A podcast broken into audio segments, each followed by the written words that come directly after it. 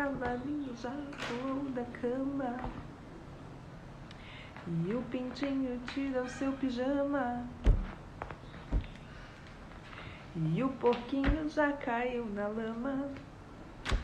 É, minha gente, bom dia, bom dia, como vocês estão? Mais uma semana começando, estou abrindo os trabalhos aqui, fiz um geral de, enfim, da minha leitura matinal de toda segunda-feira, entendeu? O que que tá aconteceu, o que que rolou de mais importante de, enfim, do campo do marketing, li algumas coisas aqui para trazer algumas conversas para vocês. É, já fiz algumas anotações aqui e, como vocês já sabem, esse áudio aqui, ele agora também vai para o meu podcast. Então, se você não consegue acompanhar ele na íntegra aqui, toda terça-feira esse áudio vai estar disponível no meu podcast. Então, você pode ouvir por lá também, tá? Hoje é óbvio que eu vou falar de Big Brother e talvez vai ser a última vez que a gente vai falar de Big Brother este ano, tá bom? Não vou prometer. Pode ser que a gente volte aqui a falar de Big Brother em algum momento, mas talvez dê uma travada. Hoje, até para não perder o time da minha bateria e para a gente continuar aqui. É, eu quero falar sobre Big Brother. Basicamente, quase tudo que eu tenho para falar aqui é de Big Brother. E antes de mais nada, só lembrar que a gente conversou, enfim, já vem falando disso há algumas semanas, mas para quem ainda não viu e não se atualizou, a PL 504 voltou para a comissão a partir de uma emenda que foi aplicada e a gente não vai ter mais aquele demônio daquela aquele projeto de lei circulando por aí, vamos chamar de demônio, não é mesmo? Enfim, mas para você que quer continuar e quer acompanhar ao vivo, lembre-se que toda segunda-feira, entre 9 e meia da manhã, eu estou aqui para a gente poder conversar e eu deixo o campo de comentários abertos para vocês poderem participar também. Bom, quero falar de Big Brother porque tem uma matéria no meio mensagem dessa semana que eu fiquei muito impressionada com os números do Big Brother é, deste ano. Eu vou pegar aqui essa matéria que chama Big dos Bigs, obviamente, né? Que, que fala o seguinte: a edição deste ano termina com 22 marcas, participação de 22 marcas e 196 inserções comerciais.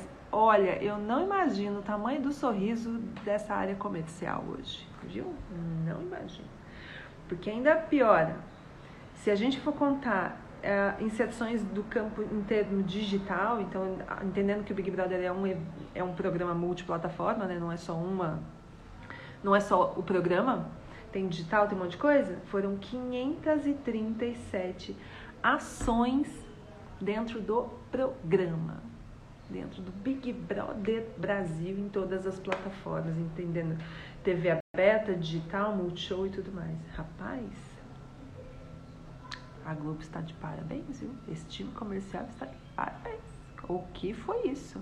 E recorde atrás de recorde, tá? Deixa eu mostrar alguns desses números para vocês. É, em termos de audiência, o pico, a audiência média do programa esse ano foi diário de 39,8 milhões de pessoas assistindo, quase 40 milhões de pessoas assistindo o programa. Isso foi maior do que BBB 20, foi 2,9 milhões maior do que BBB 2020 e foi 7,9 milhões de pessoas a mais do que o BBB 19. Eu fiquei impressionada e, em média, é, em termos de audiência, batendo recorde de audiência das últimas sete é, edições e superando a média registrada no BBB 20, que já tinha sido porreta, foi 13% maior do que o ano passado. Eu estou impressionada com os números, porque ainda vai longe. Tem um, um, a coisa de quantos tweets foram mencionados. Quantas pessoas falaram de Big Brother na internet? Quase 5 milhões de pessoas falaram de Big Brother na internet. Você foi impactado em algum momento por um tweet, um stories, qualquer coisa sobre Big Brother, não é mesmo? Totalizando até o, o, fechamento dessa matéria, em 172,4 milhões de tweets. Isso só no Twitter, tá? Tweets sobre Big Brother Brasil. Rapaz, é muita coisa. 16% maior do que foi BBB 20 e quase 600 e, pera, 697% maior do que BBB 19. Vocês têm noção da amplitude, do tamanho que foi o Big Brother Brasil 2021? É um negócio assim pesadíssimo, gente, pesadíssimo. É, no grupo de estudos dessa semana, a gente vai falar só de Big Brother, a gente vai falar desses números, a gente vai falar de propostas comerciais, do impacto disso nos negócios, do marketing como um todo e também no marketing de influência. Então, se você quiser fazer parte do grupo de estudos, o link está aqui na bio para poder se inscrever, tá bom? E a gente vai falar só sobre isso aqui porque é muito forte. E outro impacto que está aqui, que é muito importante. Mesmo marcas que não eram anunciantes tiveram crescimento. Por quê? Porque eram marcas engajadas nas mídias sociais. Tem um tweet, gente, que para mim foi o vencedor do tweet, melhor tweet dessa temporada, que é um tweet da Vigor, que ele fala assim: "Ah, é, Vigor, ah, ou, ou algo assim, Vigor, ah, vocês, Gil do Vigor!" É maravilhoso tá é, fixado no perfil da Vigor no Twitter. Tá genial aquele tweet. Genial. Porque mesmo quando você passa, e eu vou chegar numa matéria que fala sobre isso aqui, tem um, um, um problema de marcas falarem sobre o Big Brother quando você não é anunciante. Tá? Existe um problema. Por quê? Porque você não pagou o licenciamento do uso desse nome. Então, para, de certa forma, falar sobre Big Brother sem mencionar Big Brother, você tem que entender todo o contexto verbal que acontece em torno do Big Brother para você poder falar disso. É, exemplo, vou dar um grande exemplo de uma ação que eu fiz isso quando eu trabalhava na Dafit. É, a gente fazia o quê? Cobertura do tapete vermelho. Tapete vermelho é um desses momentos da moda que todo mundo adora acompanhar e a gente estava fazendo esse acompanhamento no Twitter. E foi um período em que, foi um momento, foi aquele Oscar em que a Jennifer Lawrence caiu da escada pela segunda vez. Não foi a primeira, foi a segunda, porque na primeira ela ganhou o Oscar e caiu na escada ali subindo. Na segunda ela caiu na chegada já, né? E aí a gente fez, quando ela caiu, a gente fez um tweet que falava assim: ela até parece os nossos preços vivem caindo. E botou o link da página de liquidação. Gente, aquilo converteu, que foi uma beleza. Oh, saudade de conversar. Foi maravilhoso, viu? Foi maravilhoso. Então, tem universo verbal que você pode usar. Você não pode falar do programa, você não pode falar de várias coisas que são licenciadas ali. É igual Olimpíadas, é igual Copa do Mundo. A gente não pode usar, por quê? Porque a gente não é dono. Festival, Rock in Rio, Lollapalooza. Você, se você não é patrocinador, você não pode fazer uso comercial dessas marcas. E essa saída que a Vigor teve enfim, para mim foi maravilhosa, assim, maravilhosa. Então, só reforçando, a gente vai falar só de Big Brother Brasil, impacto no marketing, na comunicação e no marketing de influência no grupo de estudos dessa semana, tá? Já falei de Big Brother, porque agora de manhã eu estava dando uma entrevista para o Metrópole, para a Paula, que é uma jornalista muito querida, que sempre que tem uma pauta, alguma coisa, ela me chama para a gente conversar. E ela veio me falar assim: Bom, Passa, eu vi a matéria que vocês fizeram junto com o exame, para entender que o post da Juliette custou 85 mil reais, né, uma previsão. E eu queria entender, do, do teu ponto de vista, o que, que vai ser o futuro da Juliette, entendendo que para mim Big Brother acabou ontem. Acabou, gente. Eu queria que Gil estivesse na final. Junto com a Juliette, tá tudo bem. Tudo bem que a Juliette vai ganhar, mas o Gil tinha que estar na final, né? Tinha que estar na final. Os dois bonitinhos, abraçadinhos na final. Não ia ser lindo? É uma pena, é uma pena. E aí ela me perguntou isso e eu falei, olha, e eu tuitei isso ontem, as pessoas torcem o nariz, mas não adianta torcer o nariz, por quê? O Big Brother não é mais sobre o prêmio final. Uh -uh. Ah, já foi, já, já foi sobre ganhar um milhão de reais. Opa, se já foi, mas não é mais. Quem hoje entra no Big Brother, como a Camila, na hora de defender o, né, o discurso lá, e eu acho que ela vai ficar em segundo, né? Inclusive, né, Fiuk, Camila. Camila em segundo, né, gente? Quando ela fala, não, eu preciso do dinheiro e tudo mais, com, não descarto de forma alguma aqui toda a trajetória que ela teve. Mas ela, trabalhando com publicidade do jeito que ela já trabalha, Camila, você vai fazer isso em pelo menos. Assim, em um mês você faz, viu, amiga? Fica tranquila, tá? Fica tranquila que você vai ganhar. É, e a mesma coisa com a Juliette, que é a matéria que a gente fez junto com o exame. 1,7 milhões a previsão de que ela pode fazer em publicidade em um mês. Ou seja, você pode sim ganhar é, mais do que o prêmio. Então, para mim, hoje, Big Brother não é mais sobre ganhar o prêmio. Uh -uh. Hoje é sobre o que você faz quando você sai da casa. Quando você sai dali. O que você faz com esse canhão de mídia que você ganhou, né? Então imagina lá atrás, nossa queridíssima amiga, Carol com K, meteu um documentário, que inclusive meu nome está aparecendo nesse documentário, porque deram print na matéria da Forbes ali. Meteram na, na, na, na, no documentário. E quando você mostra uma certa mudança, não foi bem isso que a gente viu ali, mas você está disposto a usar esse tiro de canhão de mídia que você ganhou e transformar isso em algo, né, que seja levantar um documentário, sei lá. Enfim, existem possibilidades de você usar esses esse tiro de canhão que você recebe de mídia de alguma forma. É, não acho que a Carol tenha usado da melhor forma. Uh -uh. Definitivamente a Carol não está usando da melhor forma.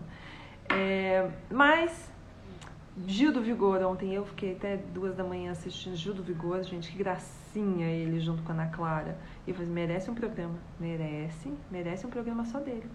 Mas o ponto aqui é, gente, Big Brother não é mais sobre você ganhar um milhão e meio. Porque você, dependendo do que você faz, você pode ganhar esse dinheiro aqui fora. Pode ganhar mais do que isso, pode fazer 10 vezes isso. Se você fizer um bom planejamento, cuidar bem da tua carreira aqui fora. E não é só sobre você entrar preparado, como a gente viu muito esse ano, né? No ano passado a gente teve o caso da Manu Gavassi, que todo mundo falou muito, questionou muito sobre o ponto dela deixar conteúdo pronto e tudo mais, toda essa história, a gente viu. Mas esse ano a gente teve um movimento dos ADMs, né, dos que cuidavam dessa imagem enquanto o participante estava dentro da casa. É, e para mim é o desafio grande que vai ter aqui com Juliette vai ser, ela, que a gente já sabe que ela é ganhadora, né?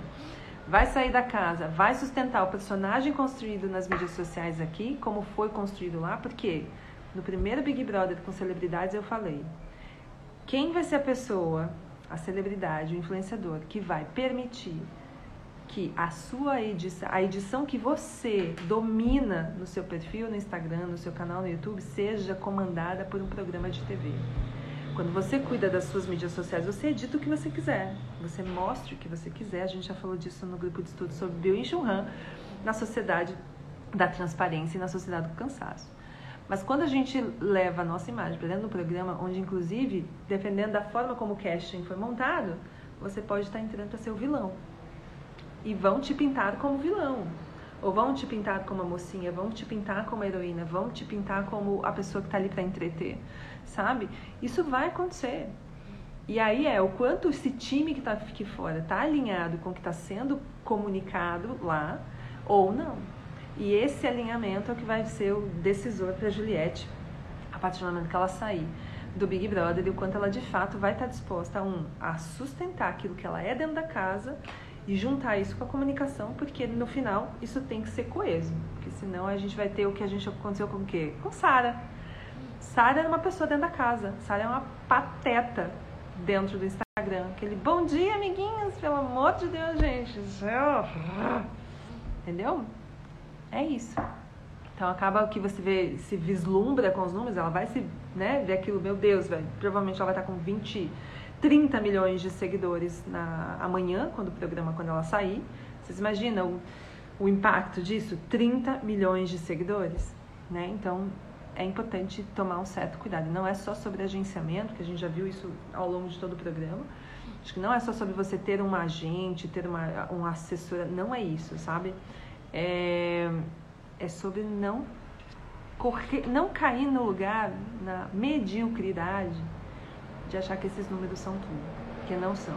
Se ela hoje pode estar com o engajamento que ela está, com os números que ela está, com o alcance que ela está. É só vocês botarem aí em qualquer plataforma de monitoramento, bota o nome de todos os outros participantes que você vai ver.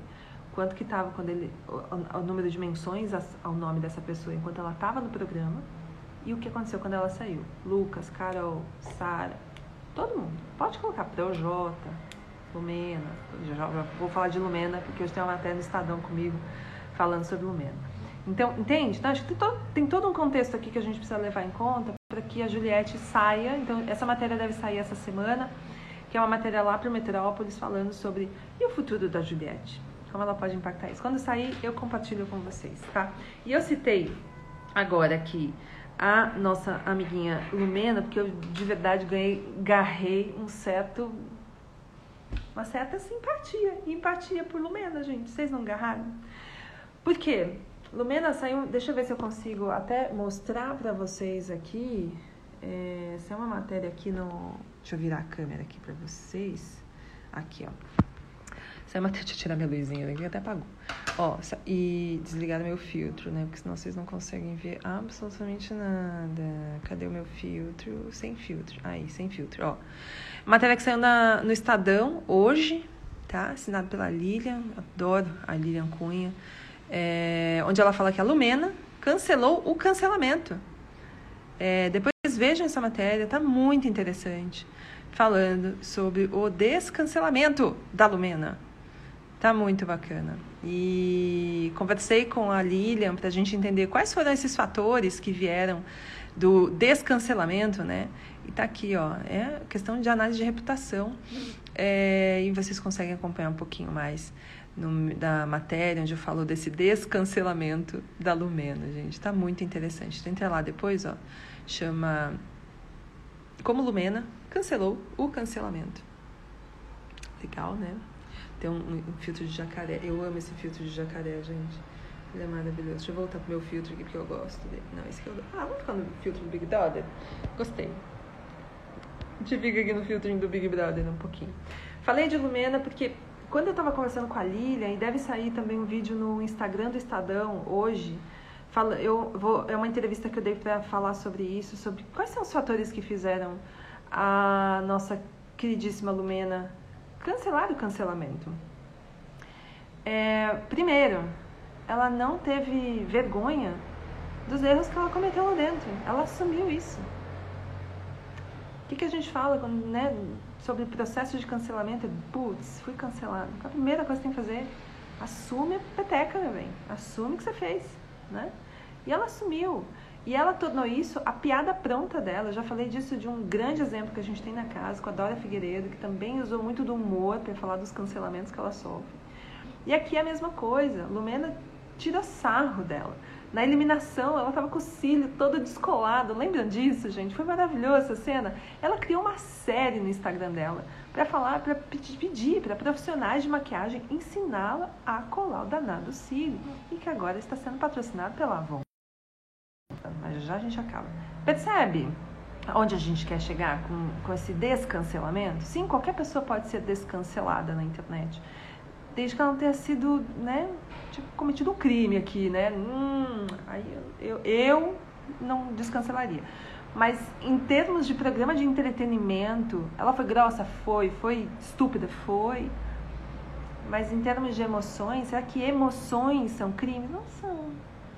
E a forma como ela soube lidar com essa retomada de tomar os seus canais para si e ser dona da própria narrativa de novo. Lembra que eu falei lá? Tipo, então, quando você vai para um programa, você deixa de editar a sua vida. Quando ela sai, ela retoma o direito de redição. Esse filtro que ele tá meio. tá até causando o filtro aqui, gente. Deixa eu voltar pro meu filtro bonitinho aqui. Você tira esse direito da pessoa, é, você devolve esse direito dela editar a própria vida e ela faz e tá fazendo excelente uso, sabe? Então, esse cuidado para mim é o, o mais importante que a gente tem que ter no processo de descancelamento, que o Mendes está fazendo brilhantemente, está a matéria lá no Estadão para vocês acompanharem. E para fechar nossa conversa de hoje, acho que não tem outro, a gente sempre fala de influência, acho tão importante, enfim, discutir mais sobre esse lugar. Tem uma matéria no próprio Mark dessa semana falando sobre como as e a, inclusive a matéria de capa é a matéria de capa do próprio Mark dessa semana que é como grandes marcas ajudam pequenas a suportar a crise e manter o ecossistema. Porque quando a gente está falando de negócio, mercado como um todo, capitalismo, oi, tudo bom? Quem sustenta o mercado como um todo são os pequenos e médios negócios, não são os grandes. Se a gente olhar para a base da pirâmide de número de empresas pequenas e médias, é quem sustenta os empregos do país. E se essa galera está sofrendo, esses pequenos negócios estão sofrendo, a gente tem que fazer alguma coisa enquanto empresas grandes. E aí cita aqui um exemplo de uma campanha da Estela Atuar, que para mim, eu falo, que lindo isso aqui. Porque no ano passado, quando a pandemia começou, a gente desenvolveu uma campanha aqui na Brunch, junto com os influenciadores, em parceria com a Feira Sabor Nacional, que é uma feira de produtos perecíveis, foi cancelada um, dois dias antes de acontecer. Imagina essa galera toda com esses produtos perecíveis em casa, tendo que se virar para vender. Por quê? Porque gastou todo o dinheiro que tinha para conseguir colocar é, isso na feira. E a gente fez uma campanha para divulgar todos esses fornecedores, esses produtores, pequenos produtores de produtos perecíveis de graça no ano passado. Foi super legal essa, essa campanha. Esse ano a gente começou a pensar como que a gente poderia retomar isso e né, discutir novamente, porque acho que agora a gente não tem mais um ponto só de pessoa, física, é, pessoa jurídica, mas um ponto de pessoa física também sofrendo, que é o índice de fome que a gente tem no Brasil, que está cada vez pior. Mas quero dar palco e luz para essa campanha da Estela Atuar, que se chama Influência para quem precisa. A Estela Atuar vai bancar posts de influenciador para os pequenos restaurantes. Gente, vocês têm noção do tamanho disso daqui para um pequeno restaurante, para um pequeno bar? Sabe? Isso é muito grande, muito grande. Lindo! Mariana Porto, head de marketing da Estela Atuar. Que baita ação, que baita trabalho. Mostrar que grande pode ajudar os pequenos e é isso que a gente no nosso lugar de poder, no seu lugar de poder de voz que você tem, você pode fazer para ajudar esse pequeno, que seja doar um post seu, né, dar um post de graça para a marca que que está precisando, para essa pequenininha que vai fechar as portas amanhã, se você não ajudar, sabe? E se você não pode, não, não é desse métier digital, doar uma cesta básica para alguém que está precisando, porque a gente nunca teve um índice tão grande de fome no país certo? Esse era meu papo de hoje, era isso que eu queria conversar com vocês. Eu estou aqui batendo muitas palmas para Estela atuar. Que linda campanha, influência para quem precisa. Para mim, é uma das coisas mais lindas que, enfim, que eu vi durante essa pandemia. Marcas se ajudando, uma ajudando a outra, porque não adianta. O ecossistema não, não fecha, entendeu? A, a, a conta não fecha se a gente não tiver o pequeno, tá? Só reforçando, para quem quer falar um pouquinho mais de BBB, e essa semana acaba, tá, gente?